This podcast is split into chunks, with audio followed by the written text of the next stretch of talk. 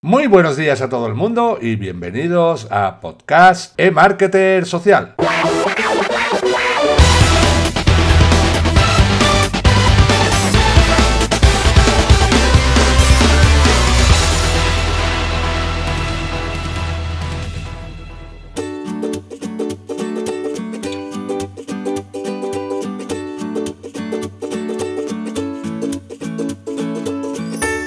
Podcast e-Marketer Social está patrocinado por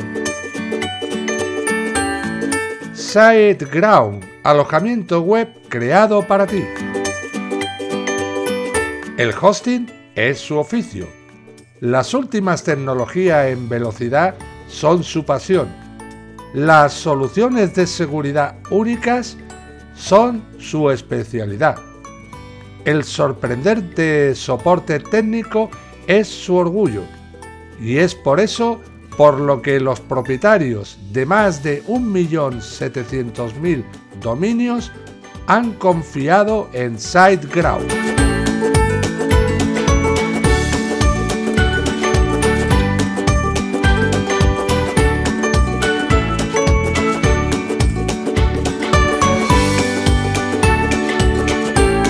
Hola a todo el mundo, bienvenidos a Podcast e-Marketer Social.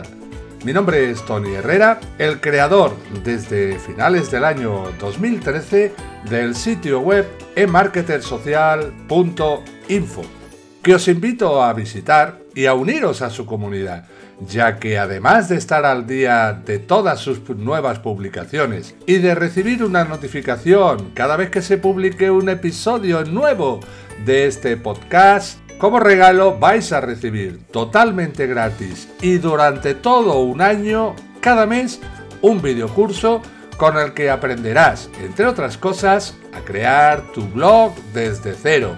SEO básico, a manejar programas como Audacity, la herramienta que yo utilizo para grabar los episodios de este podcast, a utilizar Camtasia Studio, que es la herramienta que yo utilizo para crear y editar los vídeos de mi canal de YouTube, y así hasta un total de 12 videocursos. Ahora ya, sin más demora, damos comienzo al episodio de hoy de Podcast e-Marketer Social.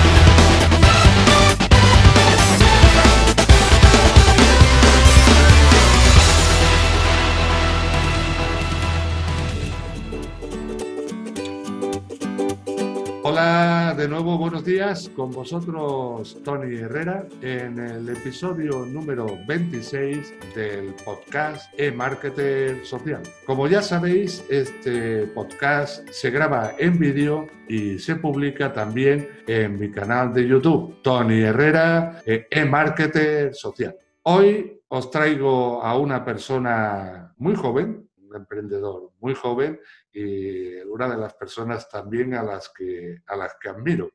Es Pablo Moreno, que es consultor de marketing digital y está especializado en la creación y difusión de contenidos.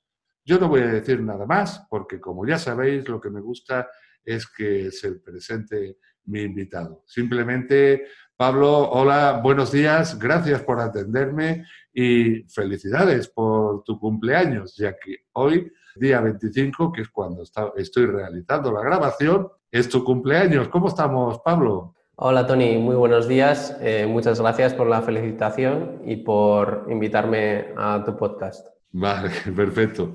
Pues eh, bueno, como hago con todos los invitados, eh, lo que te quiero pedir, Pablo, es que nos expliques un poco tu biografía. ¿Quién es Pablo Moreno? Bueno, Pablo Moreno es un joven, hoy un poco menos joven, que, le encanta la comunicación y el marketing y que, bueno, eh, ha ido tocando varios palos dentro del marketing digital. Empecé con diseño web, compaginé con redes sociales y ahora estoy más centrado en lo que es redacción SEO, crear posts orientados para, para buscadores y dentro de poco voy a lanzar un, servicio de posicionamiento en YouTube. YouTube es un tema muy, pero que, muy interesante. Bueno, yo lo estoy trabajando mucho también últimamente. Lamentablemente hay pocas personas que entienden, aparte de que en YouTube se requiere mucho trabajo para estar ahí, que influye bastante el tema del SEO, por lo cual te felicito por, lo que, por el proyecto que vas a lanzar. Pablo, mm, explícanos un, poco, antes de dedicarte tú a, tu negocio actual, ¿qué es lo que hiciste? ¿Qué estudios realizaste y, demás? Y si directamente ya pasaste a ser emprendedor o cuando terminaste los estudios eh, trabajaste antes para, para terceros, digámoslo así. Vale, bueno, yo primero empecé la carrera de Administración y Dirección de Empresas eh, de forma presencial en la Universidad de La Rioja, que es donde estoy. Y la verdad es que ya a los dos, tres meses ya vi que no, que no era lo mío, que era mucha teoría, que había derecho, que había matemáticas y que había poco, al final yo lo que me interesaba era cómo montar una empresa. Por eso luego se entiende por lo que he emprendido.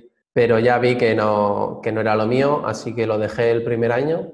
Eh, fue un palo duro, la verdad, porque yo tenía esa ilusión me gustaba la economía, me gustaba el mundo de la empresa, pero no quería todo teoría, yo quería poder aplicar los conocimientos. Así que, bueno, eh, a mediados de año, ya que no iba prácticamente a clase, eh, empecé un blog sobre deportes, bueno, se llamaba Sports and Music, en un, en un blogspot y, y vi que me, que me, encantaba escribir. Bueno, ya lo sabía, ¿no? Pero lo, lo corroboré y la, cuando compartía con los amigos me decían, joder, pues está muy bien, escribes muy bien, tal, ¿por qué no te dedicas al periodismo? entonces a mí que me encanta el deporte, pues dije, va, voy a estudiar periodismo y así me hago periodista deportivo. Y el caso es que busqué, si había aquí no había periodismo, busqué donde había, en la UNED, que es la Universidad Nacional de Distancia, tampoco había, así que empecé en la UNIR, que es una, una universidad online de reciente creación, que tiene sede aquí en Logroño y en Madrid también. Y bueno, que es todo a distancia, lo único presencial son los exámenes. Y empecé comunicación, que es comunicación, eh, periodismo, comunicación audiovisual y publicidad, un poco de todo, ¿no? Dentro de todo el ámbito de la comunicación. Y mientras tanto, eh, como esa distancia, pues yo tenía tiempo disponible, empecé unas prácticas en el departamento de comunicación de una ONG de aquí de Logroño, en el que hacía de todo, porque no solo hacía temas de redacción, eh, gestionaba su blog, sus redes sociales, eh, montaba exposiciones físicas, eh, vamos, asistía a todo tipo de eventos y fue un poco un sitio donde me curtí bastante porque tocaba hacer de todo, eh, viajar también, mm, presentar papeles para subvenciones, un poco de todo, ¿no? Todo trabajo de oficina y también un poco de trabajo fuera. Y luego pues bueno, yo iba compaginando con, con, los estudios que me iban bien, pero la verdad es que no, no di todo lo que podía dar porque me, aparte que me gustaba, eh, la UNIR lo bueno es que te dan el temario ya, te lo entregan en PDF, ¿no? Lo, tienes, lo puedes descargar, lo puedes imprimir, no tienes que andar tomando apuntes, puedes tomar algún apunte porque hay una clase a la semana por asignatura, pero no es esa, esa ansia de si no apunto lo que dice el profesor, luego no voy a saber qué decir en el examen entonces todo como más calmado. Y, y cuando terminé las prácticas en la ONG, eh, también a través de la, de la, universidad conseguí unas prácticas en la agencia EFE. Estuve un verano redactando noticias, asistiendo a ruedas de prensa, a eventos y luego haciendo la noticia. Y luego ahí, también aprendí a perfeccionar mucho la escritura, a, decir lo que quería decir, eh, sin, sin adornos, porque no te dejaban decir nada que no fuera noticia objetiva, cosa que vendría bien a muchos medios de comunicación ahora mismo. Por ejemplo, para que te hagas una idea, eh, yo fui a una, a una presentación de un jugador de balonmano que se llamaba Juanín García, que lo conocerás igual si sigues un poco el balonmano, porque jugó en la selección muchos años y ya en sus últimos años de, de carrera los pasó aquí en, en, Logroño, en el Naturhaus Ciudad de Logroño, que está en primera hace muchos años y que el único equipo que le supera es el Barça, que está a otro nivel pero vamos, ha estado muchos años en, Champions, bueno, en la competición europea, ahora no recuerdo cómo se llama. Y bueno, yo asistí a esa rueda de prensa y en, la redacción puse el veterano jugador. Y me dije, la jefa me dijo, ¿cómo que veterano? Eso lo dices tú. Le digo, mira, ves que tiene 35 años. Ya, ya, pero eso no es un dato objetivo, es, un, es tu punto de vista. vale, vale. Pues nada, hasta ese nivel llegaba la objetividad de, la agencia F. Y luego terminé las prácticas en F, eh, seguía estudiando, porque como son cuatro años de carrera, pero como yo estaba trabajando y tal, al final lo hice en cinco. Y, encontré un trabajo que me venía muy bien, porque era a distancia, para una empresa que se llama Leon Bridge, que se dedica principalmente a traducciones, pero también hace otras cosas como, como temas de publicidad online. Y mi trabajo consistía en ver anuncios de Google y ver que estaban bien, que se correspondían con la página de destino, la landing page, que se entendía el anuncio, que no había faltas, etc. Y bueno, eso se acabó y ya me quedaba, pues no recuerdo exactamente, un año así para acabar y ya me centré solo en, la carrera, porque además el, el trabajo fin de grado conlleva mucho trabajo, valga la redundancia, mucho esfuerzo, mucho tiempo y lo hice sobre un tema que me apasiona, que es, que es YouTube. Eh, a ver, si no recuerdo mal el título, era eh, Influencia de los youtubers en la generación millennial, un nuevo paradigma comunicativo. Entonces lo enfoqué desde el punto de vista de la comunicación, de cómo estaba cambiando la comunicación audiovisual, de cómo le estaba comiendo el terreno a la televisión, porque tú en YouTube ves lo que quieres cuando quieres, no tienes que esperar a, a la hora de emisión del programa bueno, si ahora se puede hacer el tema de los estrenos y tal, que está muy bien para generar expectación, pero si tú quieres buscar contenido sobre Elementor, vas, pones Elementor y lo encuentras. Y si quieres buscar sobre Vegeta, Willy Rex o todos estos youtubers, pues los encuentras al momento. Y nada, así que acabé la carrera. Eh, bueno, tuve que presentar el TFG en, la convocatoria extraordinaria porque no me dio tiempo. eran máximo 10.000 palabras y yo hice más de 13.000. Luego no, no, me dijeron nada por la extensión, les gustó mucho el trabajo y, y bueno, eh, luego aproveché todo ese trabajo que había hecho de documentación, de redacción, de investigación en el que había entrevistado a Diego Galilea, que es youtuber en Making You Feel, que era un canal de fotografía, aunque ahora no sé muy bien si sigue lo mismo o ha cambiado, y a Juan Merodio, que es experto en marketing digital y uno de los referentes a nivel internacional. Y lo complementé con una entrevista a Pepe Romera, que es consultor de video marketing, y lo bueno, quité las partes más aburridas, más de investigación, le di un toque más ameno y lo publiqué como un libro que se titula De Mayor YouTuber, que está disponible en Amazon, tanto en papel como en, en formato digital, en ebook. Y bueno, luego al mes siguiente o dos meses después, eh, estamos hablando de diciembre de 2016, eh, me entrevistaron en la universidad porque les había sorprendido que, que publicara el libro está el vídeo por ahí, lo buscaré y te lo mando para que lo pongas en el, en el post. Y bueno, también les interesaba presumir un poco de que un alumno había publicado el libro, las cosas como son. Y bueno, y en ese momento ya había empezado el blog en 2016, en enero, pero como estaba con la carrera tampoco le dediqué mucho tiempo ni tenía una línea editorial muy definida, escribía un poco lo que pensaba que podía aportar, un poco lo que me apetecía y no tenía nociones de SEO, o sea, no tenía ni puñetera idea de SEO prácticamente en 2016. Y fue ya en enero, después ya de, buscar trabajo al estilo tradicional, de ver que, no, que la gente te pedía una experiencia que ellos no te daban, pues les decías, pues si no me das experiencia, ¿cómo voy a encontrar trabajo? Busqué trabajo en agencias, busqué trabajo en empresas de todo tipo, hasta en supermercados y no, no había forma. Y dije, estoy aquí perdiendo el tiempo, yo lo que quiero hacer es emprender, quiero montármelo por mi cuenta. Eh, en ese momento me gustaba, bueno, me sigue gustando mucho WordPress, estaba centrado más en temas de diseño, diseño web, y sobre eso escribía, ¿no? Y dije, pues bueno, voy a apostar por mi proyecto, así que eh, busqué, necesitaba un poco creérmelo, porque, porque dices, va, sí, estoy trabajando, pero estoy en casa, en pijama o no en pijama, pero estoy en casa, en mi habitación, lo que sea, y dices, necesito una oficina, ¿no? Necesito un sitio donde ir, Empecé yendo a la biblioteca pública, pero no me convencía porque era otro rollo más de estudiantes, no sé, mucho movimiento, mucha gente. Y yo necesitaba un poco un sitio más tranquilo, donde la gente compartiera más o menos mi visión. Así que busqué coworkings y encontré que había uno público y subvencionado que, que sale gratis durante máximo dos años. Y así que escribí a, a la ADER, que es la Agencia de Desarrollo Económico de La Rioja, que es la que lo gestiona, y me dijeron, bueno, pues que enviara mi proyecto y tal, un poco la idea de negocio, el modelo, y a los pocos días me, aceptaron. Además recuerdo que les escribí precisamente el día de mi cumpleaños, o sea, fue en enero de 2017, hace dos años exactamente, y el día 8 de febrero ya, ya estaba aceptado. Y ahora se, se me van a acabar estos dos años y he conseguido entrar a, a una aceleradora de empresas, que es un poco lo mismo que el coworking, pero más serio. Eh, tienes que estar ya de alta como autónomo o como empresa, en el coworking no, y ya tiene unos requisitos de entrada más, un poco más serios. Así que muy bien, muy contento. También puedo estar hasta un máximo de dos años. Y bueno, es así un poco mi historia. No sé si se ha entendido bien, si me he liado un poco o... no, que va, tranquilo, no, no te preocupes, perfectísimamente. Madre mía, qué, qué trayectoria. para una persona tan, tan joven.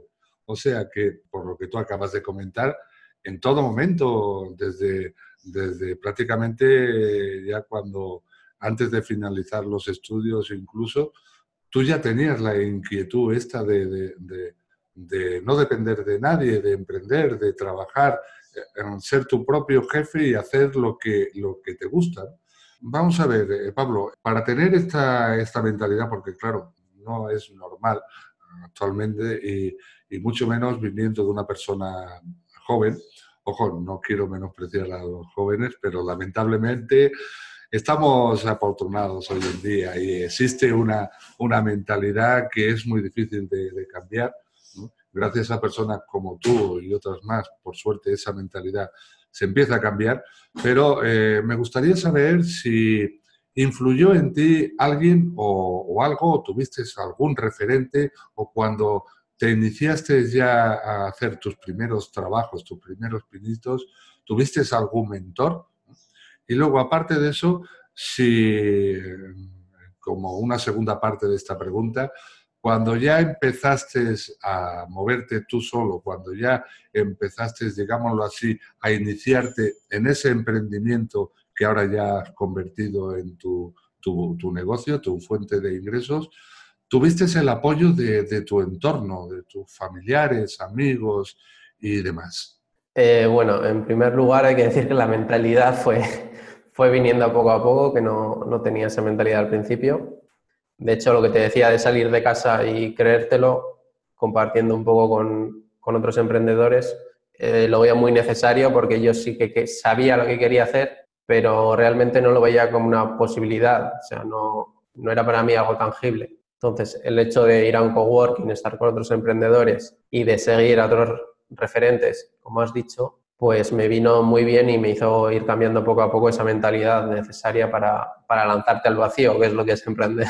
Entonces, yo por, bueno, sigo a varias, varias personas, varios emprendedores online. En aquel tiempo, pues seguía mucho a Juan Merodio, a Ángel Alegre de Vivir al Máximo, a Omar de la Fuente, a Arturo García, eh, Vilma Núñez, pues la gente más, más conocida y algunos que más, más de lo que, del sector al que yo quería dedicarme. Y mentores, nunca he tenido un mentor como tal.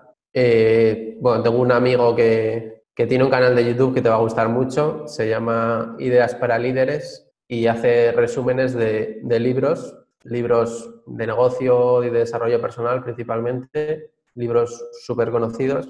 Y bueno, ya tiene, está por los 40.000, casi 50.000 suscriptores, está creciendo mucho, creo que tiene dos años el canal, o sea que estuvo hasta un tiempo parado porque quería darle un nuevo enfoque. Y, él sí que es un poco el que me ha guiado un poco. Eh, bueno, luego Estuve trabajando un tiempo con Agustín Grau, también me ayudó bastante. Con Arturo García también me ha ayudado mucho. Y un poco la gente que me he encontrando por el camino. Pero un mentor específico no, no he tenido y sí que en un futuro igual contrato alguno. Ahora no es algo que me preocupe porque, porque ya tengo bastante claro hacia dónde voy, pero siempre viene bien una opinión externa y la gente que vea que ve tu camino, tu recorrido. Y respecto al entorno familiar, eh, de amigos, etcétera, pues bueno, eh, tengo que decir que por desgracia no tuve el apoyo que me hubiera gustado, pero sí que tuve mucho respeto, eh, que si bien muchas veces no entendían lo que estaba haciendo, no entendían por qué estaba tantas horas delante del ordenador, y alguno pudiera pensar que estaba pasando el rato. Siempre me han respetado mucho, confiaran o no confiaran, han respetado mi espacio, me han dejado, pues me han dejado volar solo, que al final es importante porque si tú te puedes dar el tortazo, pero dátelo tú solo, que nadie te, empuje a ello. Y bueno, luego con el tiempo, pues ya han visto, han entendido por qué hacía lo que hacía, por qué metía tantas horas si no estaba ganando dinero al principio y, y al final esa desconfianza o esa, ese no entender lo que estás haciendo muchas veces se, comparte, se convierte en, en admiración o en, en, reconocimiento. O sea que, vamos a ver, la verdad, es que uh, gracias a esta pequeña charla que estamos teniendo, te estoy conociendo más porque había cosas que desconocía de ti que me han encantado. Sobre, por ejemplo, el tema de YouTube y el tema de que me estoy dando cuenta que, vamos a ver, aparte de los estudios que has realizado de la universidad y eso, tú prácticamente te has, te has formado y te has hecho a ti, a ti mismo, ¿no? O sea, me refiero con esto. ¿Has invertido en formación de marketing digital o simplemente uh, has hecho, has sido autodidacta? Es decir, los estudios que tú tenías, las cosas que has ido aprendiendo sobre la práctica en los sitios que has estado haciendo y luego se despertó en ti esa inquietud y te lanzaste o has invertido dinero en formación de marketing digital? Eh, bueno, un poco las dos cosas, la verdad.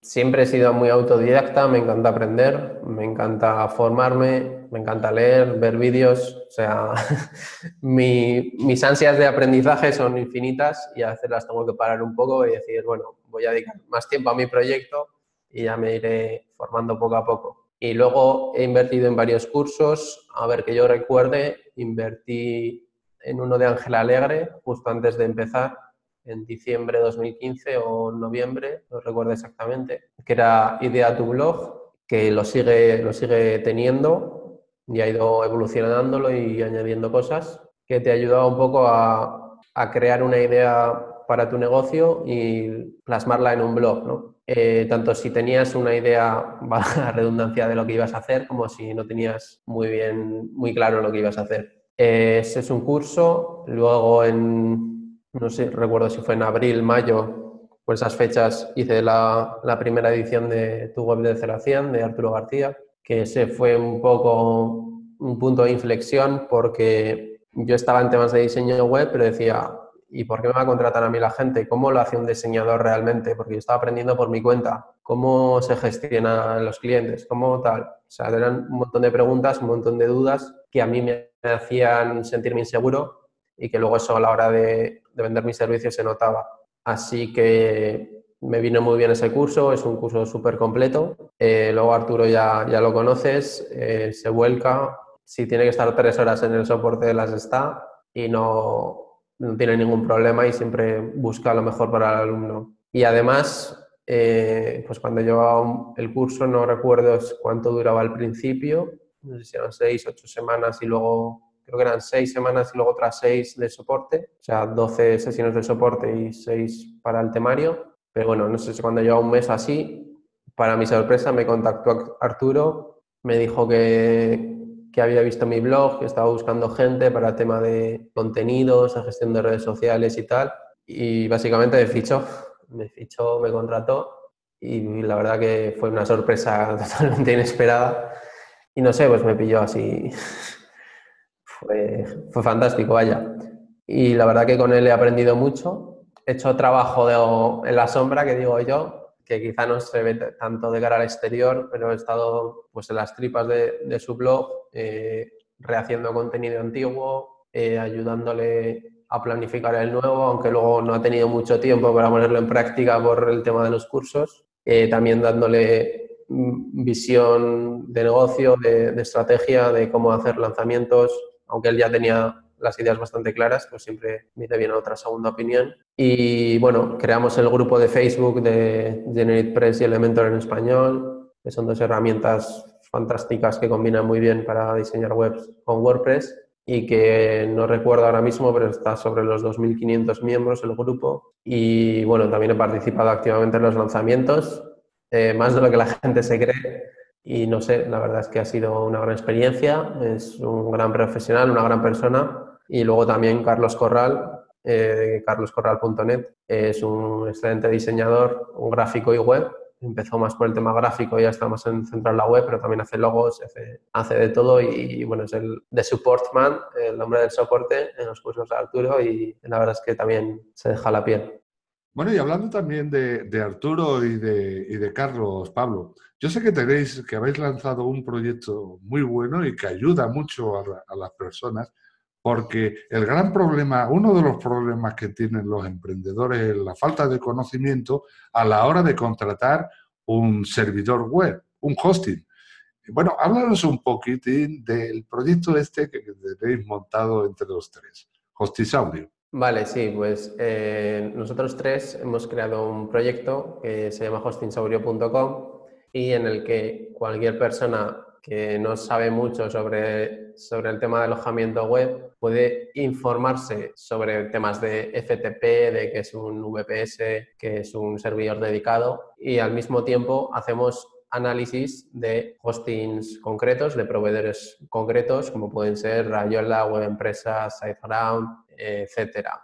Tenemos ahora mismo 7 o 8 analizados y vamos a ir añadiendo eh, hostings cada mes y así pues que la gente conozca los principales, que pueda compararlos y también tenemos una sección específica que viene muy bien cuando te estás iniciando o cuando quieres conocer algún término técnico, que es el diccionario hosting. En el diccionario hosting, que está accesible desde el propio menú, pues está la definición de una forma muy sencilla y breve de multitud de términos del mundo hosting, como pueden ser IP, Linux, PHP, Plesk, SSD, cron, cPanel, DNS, HTTP, dominio, URL, bueno, un montón de términos que podéis consultar en la página web. Ah, y luego también tenemos eh, una sección de cupones en la que hablamos con los diferentes proveedores y algunos pues tienen la amabilidad de cedernos unos cupones para la audiencia y que les salga más barato el hosting.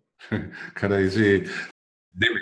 Y perdona, también quería, se me ha ocurrido, he recordado ahora que también he hecho formación presencial aquí en el Centro Tecnológico de La Rioja, sobre todo en, temas de SEO, es un poco lo que estoy más enfocado ahora, y que he conocido a un crack del SEO que se llama Ignacio Cisneros y tiene una empresa que se llama Cima Digital y bueno, los que sean un poco frikis, seguro que han buscado artículos por internet y han encontrado una tienda que se llama La Friquilería. Y él es el que lleva toda la estrategia digital de esa tienda, que es una tienda que empezó aquí en Logroño en un local muy pequeñito. Eh, una chica joven, no sé si tiene un par de años más que yo, que no, no tenía trabajo, su padre tenía dinero y a ella le, le, encantaba el mundo friki, pues de Pokémon, de Star Wars, de lo que sea, de todo en general. Y montó esa tienda eh, la verdad es que es una chica con mucha personalidad. empezó a vender, a vender, a vender. Eh, abrieron la, tienda online y ya eso fue el boom. Estaban facturando una barbaridad.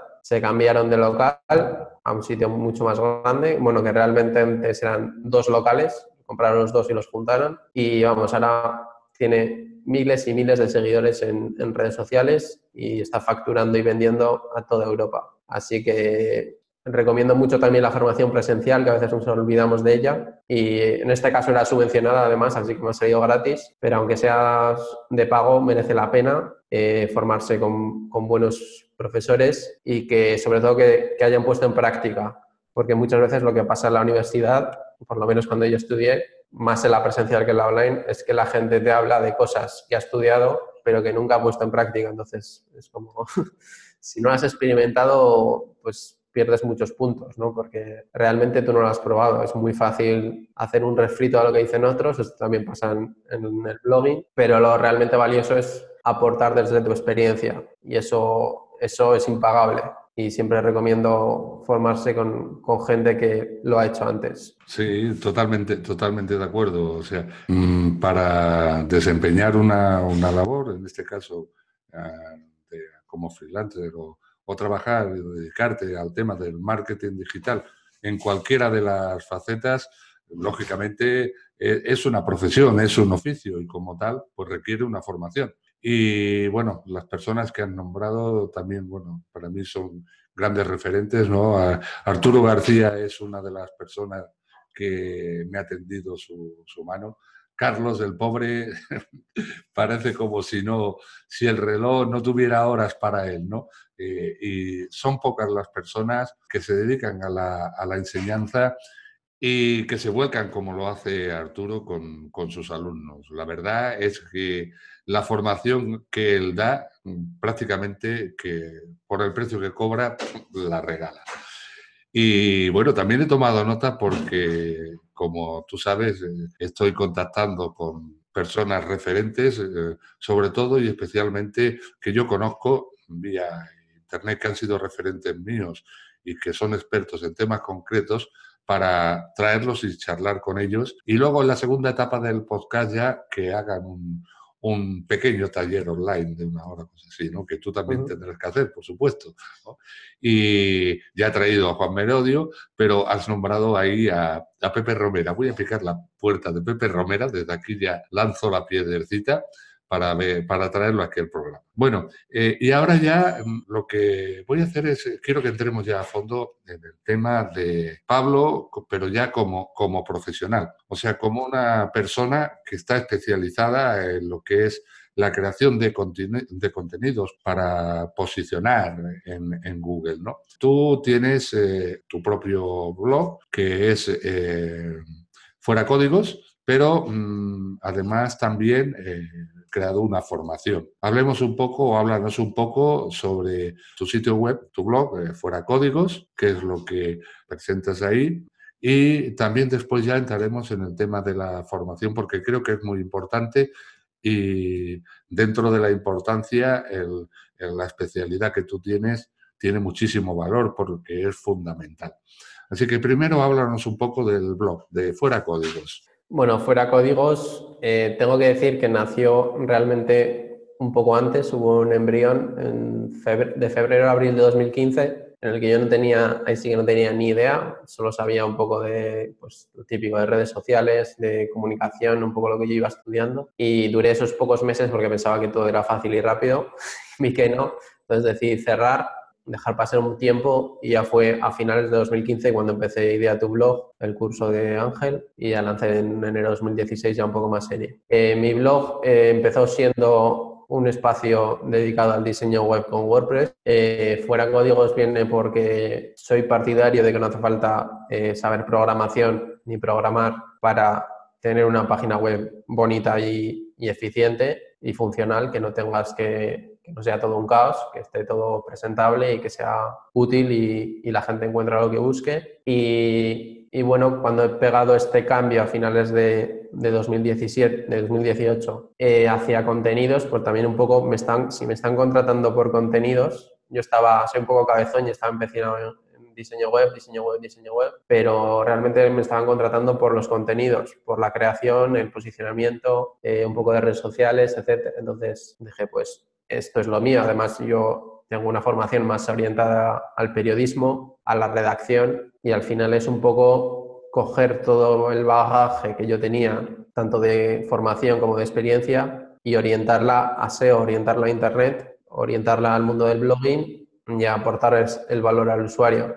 Entonces, ahora es eh, la temática principal es redacción SEO, no solo redacción y no solo SEO, sino las dos cosas, porque al final es poner en práctica lo que tanta gente y tantas veces he escuchado y he aprendido, que es todo el tema del SEO, eh, estructurar los textos, los encabezados, eh, los atributos de las imágenes, eh, la densidad de palabras clave. Bueno, podríamos hablar de un montón de historias, pero al final se trata de aportar el máximo valor al usuario y Google cada vez afina más su algoritmo y ya sabe lo que aporta y lo que no aporta. Por ejemplo, el otro día hablaba con, eh, a ver si me acuerdo el nombre, Raúl González, creo que se llama, Ragose, de ragosenosis.com, que bueno, él, él, es, él es más SEO técnico que, que, lo, que soy yo, aunque empezó con temas de optimización, eh, de, de, velocidad, etcétera. Y hablábamos de la tasa de rebote, por ejemplo. Y decíamos, vale, la tasa de rebote eh, mide si le gusta o no le gusta al usuario. Y decía, hasta cierto punto, porque es mucho más importante el tiempo de permanencia en página, porque si yo entro, leo un post sobre Rank Math, por ejemplo, que decías tú el otro día que te, que te había gustado mucho, este plugin de SEO, y, y estoy 10 minutos en el post, significa que me ha gustado, que he encontrado lo que estaba buscando y igual veo esa pestaña y ya salgo del blog. Eso no significa, la tasa de rebote va a salir como que tú eres tasa de rebote, me aumentas la tasa de rebote, pero realmente ese parámetro no tiene mucho valor porque el tiempo de permanencia me está indicando que sí ha encontrado el usuario lo que buscaba. Por tanto, la tasa de rebote yo creo que hay que cogerla un poco con pinzas. En el blog de Rubén Alonso, estoy dando muchos nombres de mi posicionamiento web.eso, eh, hablaba de que en Google Analytics se puede introducir un parámetro para que no te, no te cuente como tasa de rebote a partir de cierto tiempo. O sea, si el usuario pasa más de un minuto, pasa más de dos, bueno, lo ponía en segundos, ¿no? Pasa más de 60 segundos, ya no me lo contabilices como tasa de rebote, porque así consigues una, una analítica más real de lo que está pasando en tu web. A ver, perdona, Pablo, perdona, te voy a interrumpir porque hay una cosa muy interesante. A ver, yo he traído también aquí al, programa a Miguel Nadal y a o sea, los, los, dos creadores de lo que es la neuroproductividad, que mezcla dos cosas. Y yo me estoy dando cuenta que en realidad tú estás haciendo lo mismo en otro terreno, pero tú estás digámoslo así, mezclando el copyright, el copy y el, y el SEO. O sea, pocas personas hacen, hacen esto. O sea, hay copyright, o sea, personas eh, especializadas en, en, escribir textos que convencen y demás, ¿no? Pero, mm, sin embargo, tú, además de eso, te preocupas del tema del, posicionamiento. Pues oye, ¿no se te ha ocurrido por casualidad? A lo mejor me estoy metiendo en lo que no debo, ¿no? De ponerle a, a, esto un nombre, porque que yo sepa, pocas personas, bueno, la verdad es que no conozco a nadie que haga las dos cosas juntas. O sea, a nadie. Es, mm, tú eres la, primera persona que conozco. Sí conozco a copywriters muy buenos, conozco a gente que se ocupa de, se haya especializado en el SEO, pero mm, tú haces las dos cosas. No sé si es un reto para ti, pero ¿no se te ha ocurrido ponerle a esto un nombre? Eh, bueno, permíteme una puntualización. Eh, yo realmente no soy copy.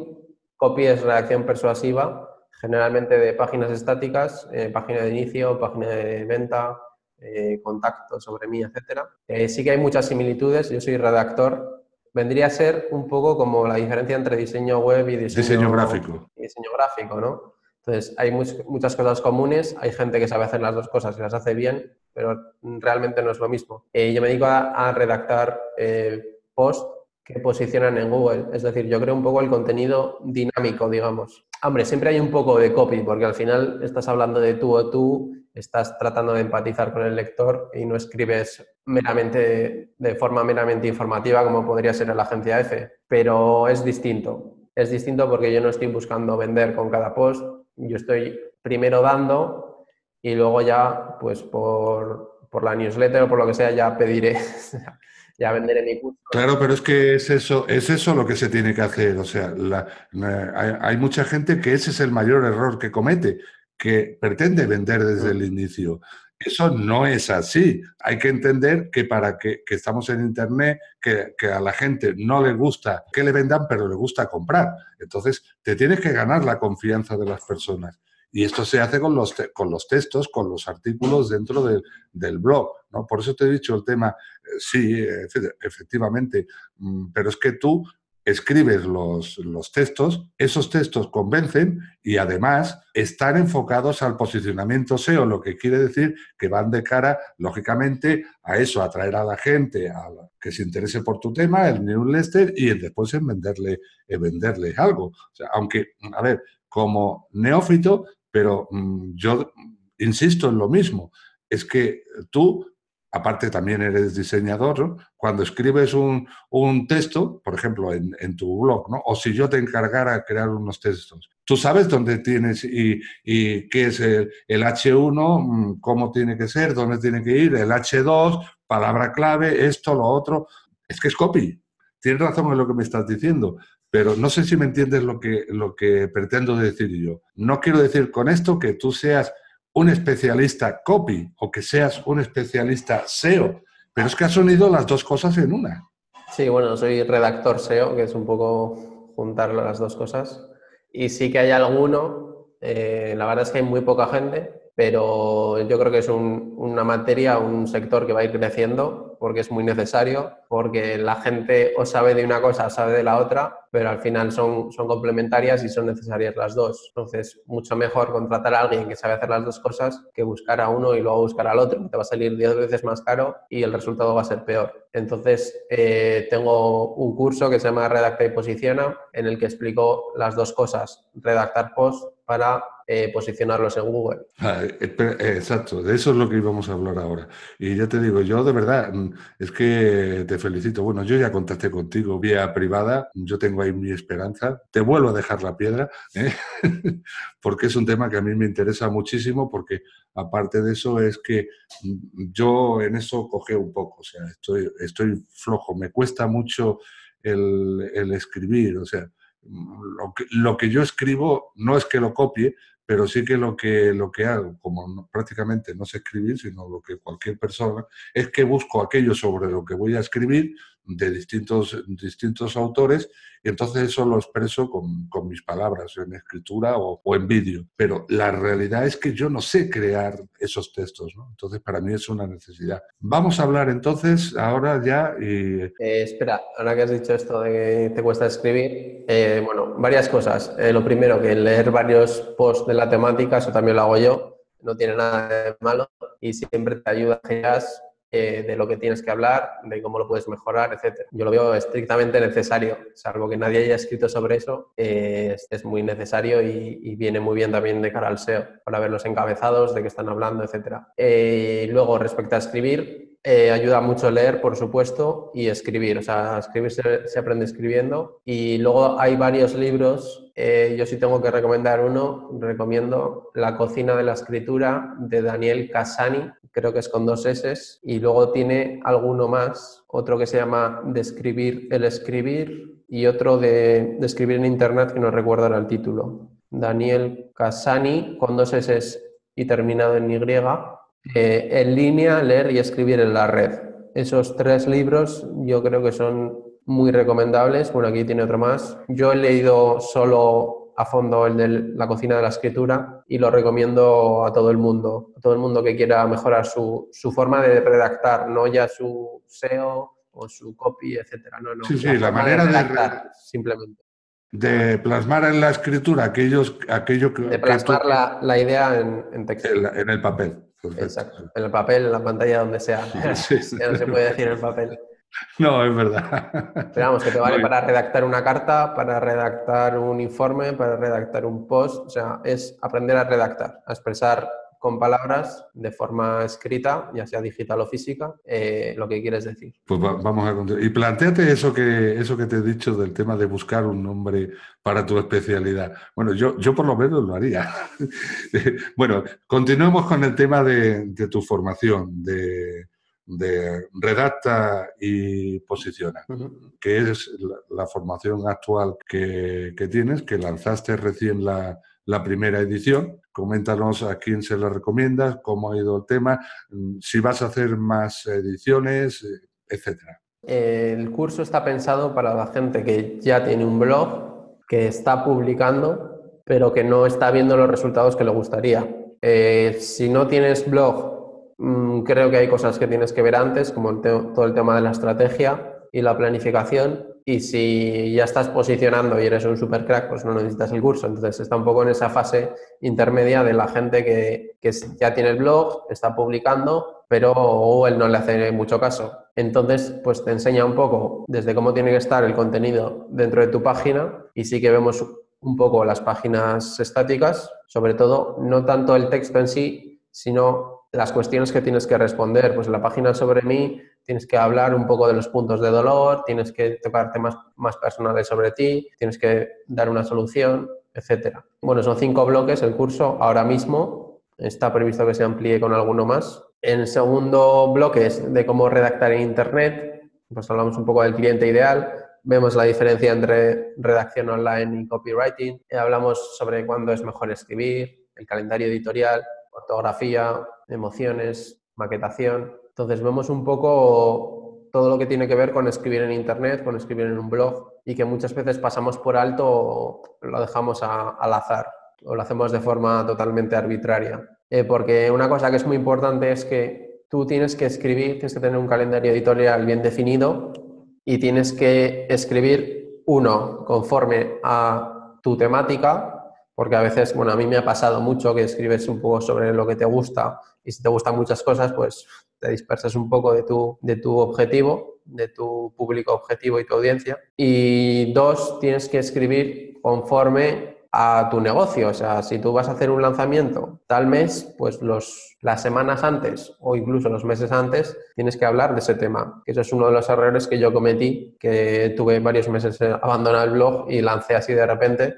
y luego pues eso influye negativamente o por lo menos no influye todo lo positivamente que podrías haber conseguido si lo hubieras planificado mejor. Ya sabes, en casa del herrero o cuchillo de palo. Entonces vemos, vemos todo eso. Luego pasamos al bloque 3, que es eh, ya todo el tema del SEO, cómo redactar artículos que posicionen en Google, eh, SEO on page, SEO off page, eh, palabras clave, análisis de palabras clave, jerarquía de los contenidos, semántica, contenidos pilares, el sitemap y luego dos ayuditas para posicionar mejor y mejorar el posicionamiento, como son eh, la tabla de contenidos, ese, resumen que aparece normalmente antes del primer encabezado, con todos los encabezados del post, y eh, las estrellitas, en la que la gente te puede valorar, normalmente de una a cinco estrellas, según lo que le ha gustado, y que a Google también le dice no tanto que les ha gustado o no les ha gustado, sino que la gente está interactuando con ese contenido, que al final es lo que importa. Luego hablamos de cómo maximizar eh, la difusión, cómo acelerar el proyecto. Hablamos sobre todo de guest posting, eh, artículos de invitado en otros blogs,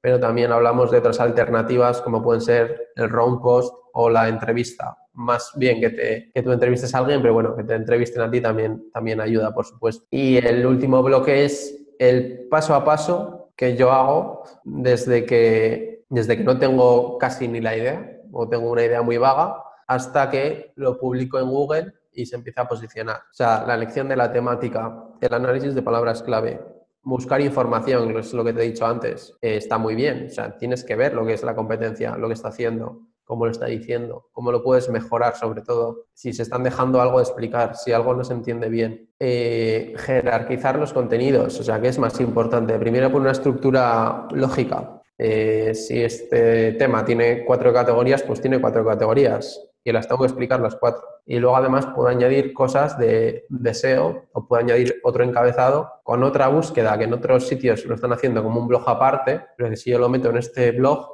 pues va a ser mucho más completo y voy a abarcar, voy a estar apuntando a muchas más palabras clave y voy a posicionar por encima de todos los artículos que estaban relacionados con ese tema, que yo lo estoy tocando en un solo artículo. Al final se habla mucho de la extensión, eh, depende mucho de la, de la intención de búsqueda del usuario, si yo estoy buscando un restaurante, normalmente lo voy a buscar desde el móvil, entonces, o desde el ordenador, pero va a ser una búsqueda rápida, no voy a estar ahí cuatro horas leyendo. Entonces tiene que ser un texto corto. Pero si yo voy a profundizar en una herramienta, cómo se utiliza una herramienta, voy a hacer un tutorial como MailerLite o Rank Math, pues voy a extenderme, porque la gente quiere saber a fondo, quiere conocer a fondo el funcionamiento de esa herramienta y cómo sacarle partido. Y con un post de 600 o de 1000 palabras, pues no, se le voy a, le voy a resolver su problema.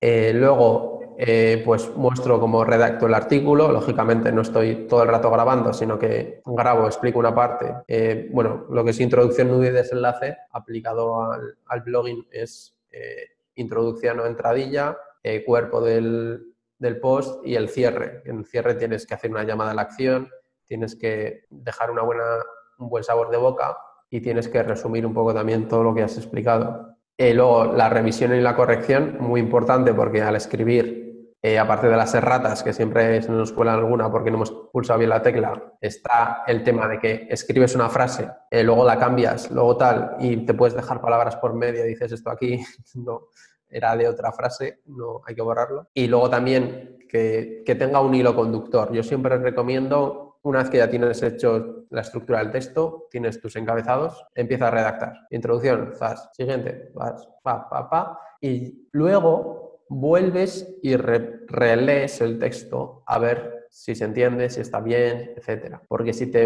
eh, escribes tres párrafos y dices, ah, este no me gusta, lo voy a cambiar, esto tampoco. Al final vas a escribir el cuarto y ya no sabes ni lo que tienes que hacer. Entonces es mucho mejor escribir del tirón. A ver, lógicamente, pues dices, he llegado hasta este encabezado, me tengo que ir a hacer la compra, pues te vas a hacer la compra. Tengo que ir a por el hijo al colegio, pues vas a por el hijo al colegio. Pero que sea por bloques, que no sea escribo un párrafo, me paro, reviso, tal. No, eso al final te corta, te corta la creatividad porque muchas veces eh, lo que ahora se llama el flow, el flujo, es tú entras en flow o cuando estás concentrado, cuando llevas ya un tiempo que ya tienes todas las ideas claras y empiezas a escribir. Si cuando estás empezando a escribir de repente cortas, pues la has piciado, que se te diga. Y bueno, eh, para terminar ya el tema del temario, eh, pues cómo crear la entrada y maquetarla. Eh, aquí tengo apuntada la caja de Yoast, ahora ya no utilizo Yoast, utilizo Rank Math. Seguramente deje el de Yoast porque hay mucha gente que lo utiliza y ponga de Rank Math como extra, eh, la publicación del post, que es muy fácil, y luego un último apartado que la gente no suele hacer, que es avisar a Google. En Google Search Console tú puedes eh, pedirle a Google que indexe una determinada URL y yo recomiendo después de publicar el post subir la URL exacta de ese post y decir que la indexe. Y además si has hecho cambios en la página de servicios, en la página tal, coges y la subes también. Y si haces un cambio muy global, porque haces un rediseño, cambias servicios, etcétera, pues directamente también la home, la URL de inicio. Sí, ahí yo escribí un, artículo y tengo un vídeo también sobre esto. Ahí eh, yo utilizaba, que de hecho ahora no lo utilizo porque, claro, excusas tontas. Tres, tres, sitios a los que, a los que mandar la, la URL una vez que finalizas el, el artículo y el principal, desde luego, es el de, el de Google. Vamos a entrar ahora, entonces ya, porque claro, yo, como me está pasando con todas las personas, mis invitados con los que mantengo esta charla, el tiempo es oro y me gustaría el continuar y alargarme más porque eh, es un tema muy interesante, pero entiendo, lógicamente, que tú tienes tu tiempo, al igual que, que yo. Hay más días que longanizas, como se suele decir, así que vamos a ir dejándolo así. Eh. Ah, bueno, sí, mm, mm, sobre el tema de, redacta y posiciona, que, es que, no sé si te lo he dicho, si no, pues bueno, te lo digo ahora, te lo pregunto ahora. ¿Va por ediciones o es, un, es una formación abierta en la que te puedes apuntar en cualquier momento?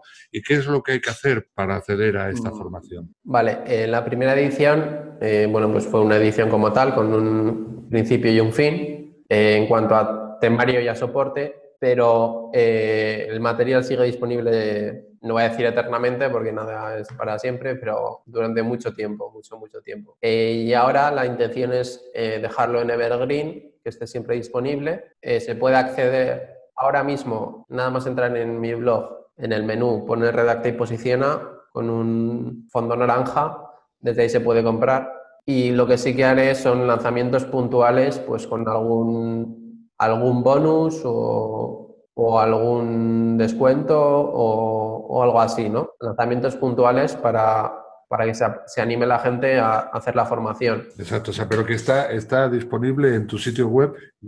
Sí, en, en mi blog está, va a estar en Evergreen y además voy a hacer una reunión de soporte semanal y va a poder asistir cualquier persona independientemente de cuándo haya comprado. Obviamente la gente que se acaba de apuntar tendrá prioridad en, las respuestas sobre la gente que lleva igual dos meses con el curso y no, no, ha hecho nada porque no ha tenido tiempo, por el motivo que sea. Pero va a estar siempre disponible. Eh, la idea es que la gente pueda ir a su ritmo, que puedan resolver sus dudas en cualquier momento eh, también tenemos un grupo privado de Facebook en el que la gente puede preguntar lo que quiera y los propios alumnos y yo entro también y contesto. Y, y eso es, o sea, porque al final es un curso...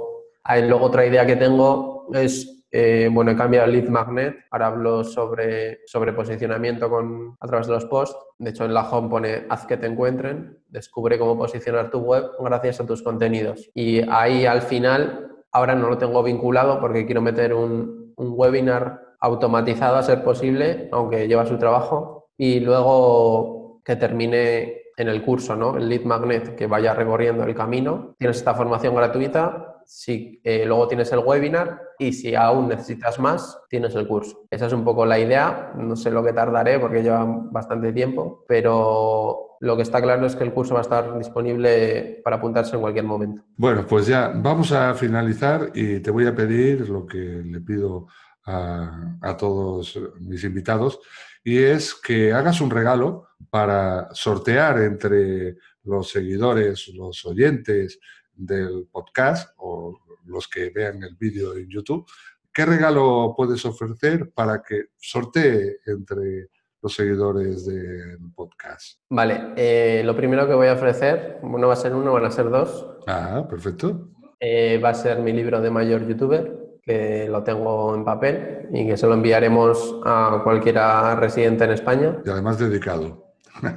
Eh, firmado y dedicado, por supuesto, que me diga su nombre y si quiere algo más sobre él o sobre ella, para que sea más personalizado. Y, y lo segundo va a ser eh, un documento privado, que solo tengo yo, que he creado con todo lo que he aprendido durante estos últimos años sobre el posicionamiento en YouTube, qué es lo que tiene en cuenta YouTube, cómo tenemos que trabajar todos los metadatos y la descripción y las etiquetas, los títulos, etcétera, porque son un montón de cosas a tener en cuenta. Y ese se lo enviaremos por, por email, por correo electrónico. Y ese lo podemos enviar a, a todo el mundo, que no hay eh, limitación geográfica.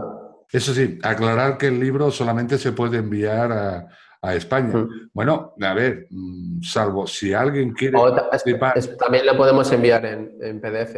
Exacto, en PDF o si eres fuera de España y te interesa en, en, papel, por ejemplo, a mí sí que me interesaría, ¿no? Por el tema de que me gusta tener los libros dedicados, ¿no? Mm. Pero si tú eres eh, de fuera de España, de la península pues, y las islas. A ti, a ti también te voy a mandar uno, no te preocupes.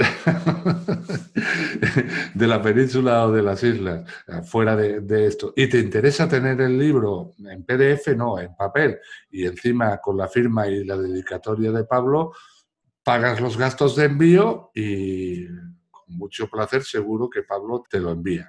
Pero lo que es España, tanto península como ínsula, Baleares y Canarias, el envío es gratuito. Vale, y luego la gente que, no le toque y lo quiera comprar, ¿lo tienen en Amazon? Hombre, por, eh, por supuesto va a estar el enlace en la descripción del vídeo eh, y en el artículo que, que, voy a escribir, como es normal. De mayor youtuber lo tenéis en Amazon y si buscáis en Google directamente os aparece. Bueno, pues ¿y qué es lo que tenéis que hacer para optar a este fabuloso premio? ¿no? Porque es que eh, lo segundo que regala es inédito, eso no lo tiene nadie, es una cosa personal de él y que ni siquiera ha hecho pública, ni siquiera está publicado en Internet.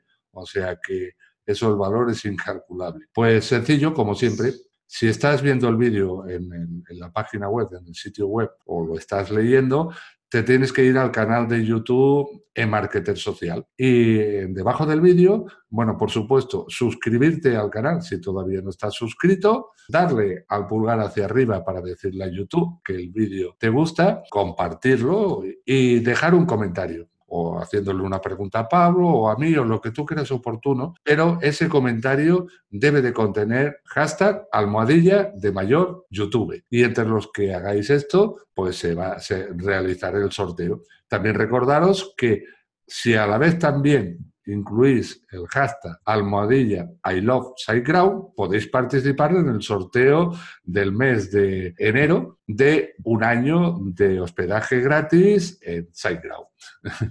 bueno, Pablo, pues muchísimas gracias por dedicarme tu tiempo.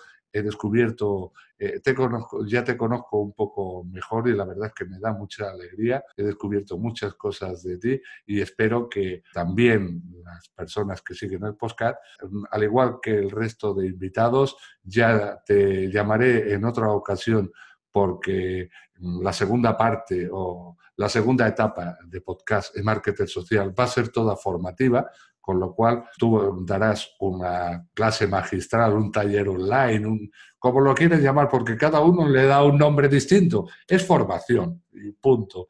Y ya está, ¿no? A lo mejor, no sé, si se encarta, posiblemente antes haya otra, porque es que, la verdad, yo me he quedado con, con ganas, ¿no?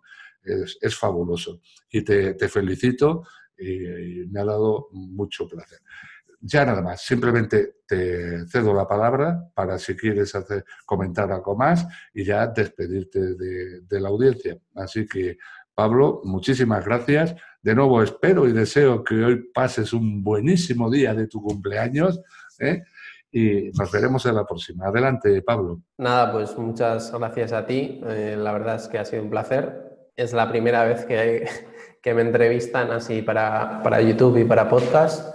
Y la verdad que una, una gran experiencia y, y, es una exclusiva porque nadie me conoce tan a fondo, sobre todo la parte más personal. Así que nada, que, que espero que os guste a todos y que nos vemos pronto. Gracias Pablo y a vosotros será hasta la próxima semana.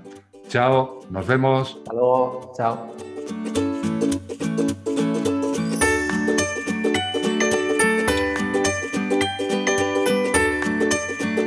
Bueno, aquí finaliza el episodio de esta semana, que es el número 26 de Podcast, Podcast social, social, social, social. social.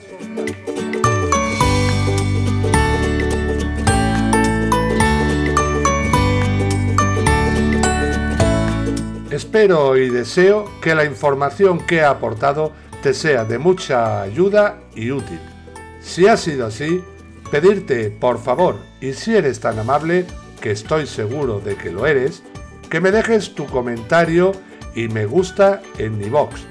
Y también te invito a que visites mi sitio web emarketersocial.info para unirte a nuestra comunidad ya que al hacerlo también recibirás totalmente gratis durante un año completo cada mes un videocurso sobre herramientas y materias que vas a necesitar para conseguir el éxito con tu proyecto digital. Ya para finalizar, darte las gracias a ti y a todas las personas que estáis ahí al otro lado escuchando este podcast y espero que lo sigáis todas las semanas. El postcat se publica todos los martes a las 8 de la mañana, hora de España. Muchas gracias y recuerda, caminante no hay camino, se hace el camino al andar. Nos escuchamos el próximo martes. Adiós.